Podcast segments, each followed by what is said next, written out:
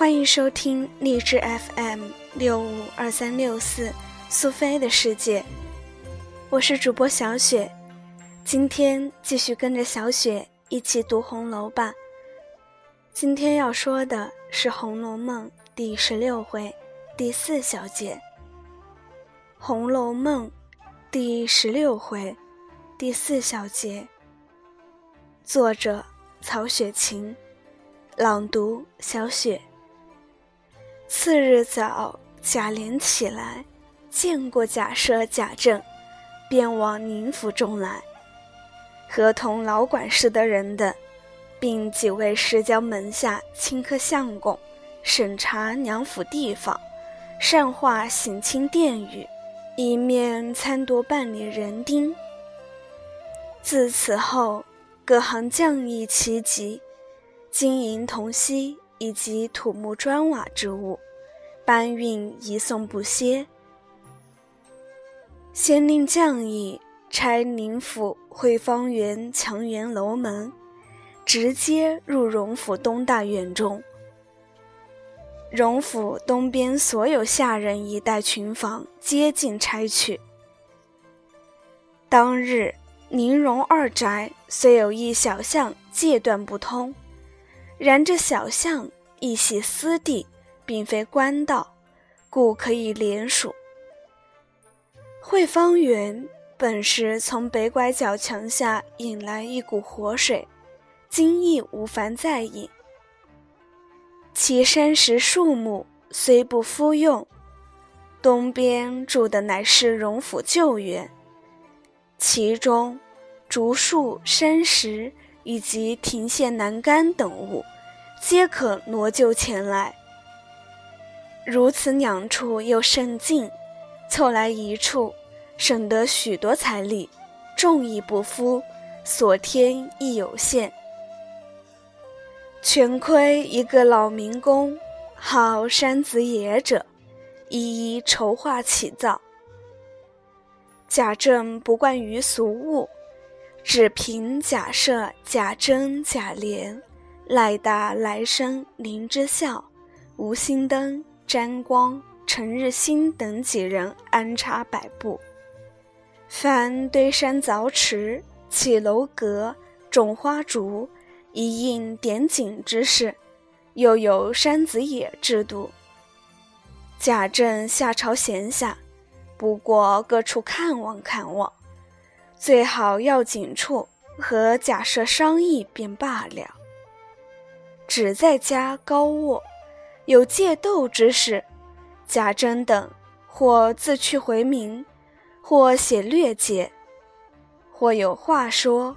便传呼贾琏、赖大等来领命。贾蓉单管打造金银器皿，贾强已起身往姑苏去了。贾珍、赖大等又点人丁开册籍、监工等事，一笔不能写到，不过是宣填热闹非常而已，暂且无话。且说宝玉，竟因家中有这等大事，贾政不来问他的书，心中是件怅事。无奈情中之病日重一日，也着实悬挂，不能乐业。这日一早起来，才梳洗完毕，意欲回了贾母，去望候秦钟。忽见明烟在二门照壁前探头缩脑，宝玉忙出来问他做什么。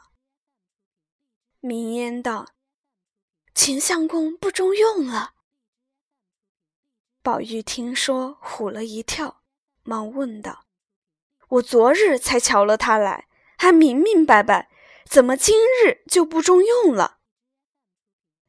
明烟道：“我也不知道。”才刚是他家的老头子来特告诉我的。宝玉听了，忙转身回明贾母。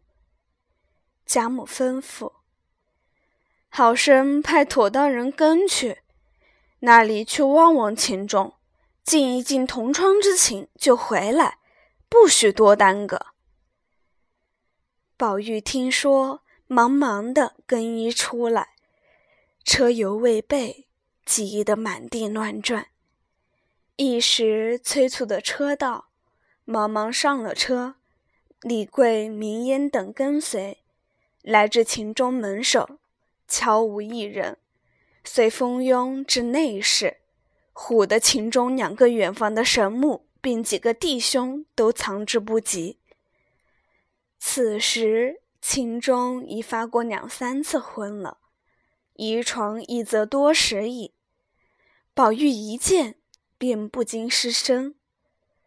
李贵忙劝道：“不可不可，秦相公乃是弱者，未免炕上挺枪的骨头不受用，所以暂且挪下床松散些。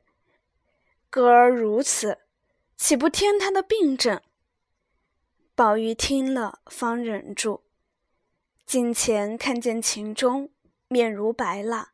和睦呼吸于枕上，宝玉忙叫道：“金兄，宝玉来了。”连叫了两三声，秦钟不睬。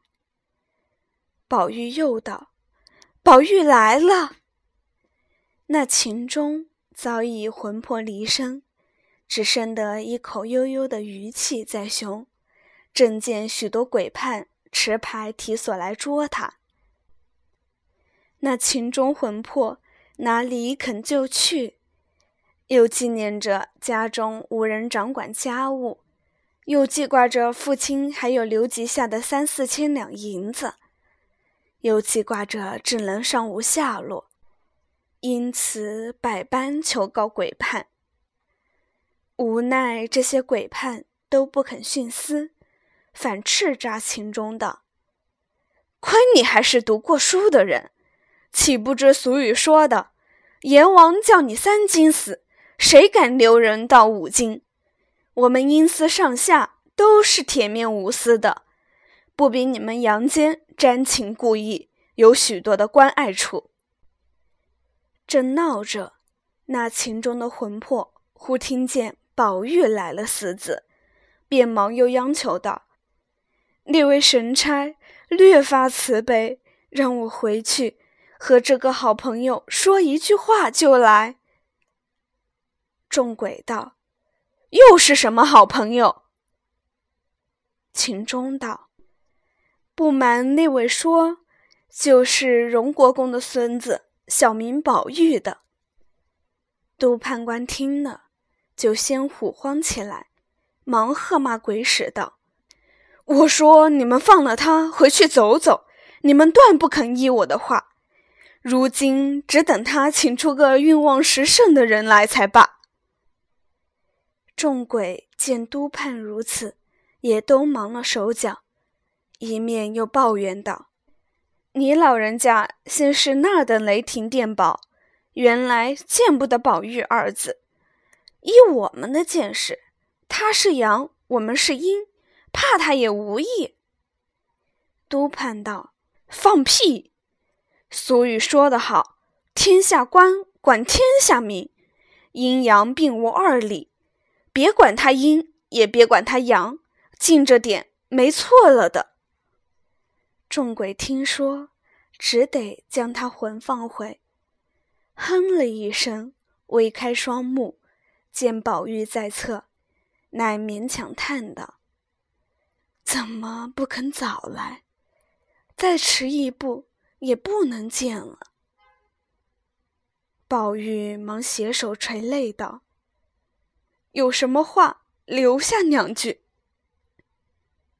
秦钟道：“并无别话。以前你我见识，自为高过世人。我今日才知自误了，以后还该立志功名。”以荣耀显达为始。说毕，便长叹一声，萧然长逝了。下回分解。第十六回完。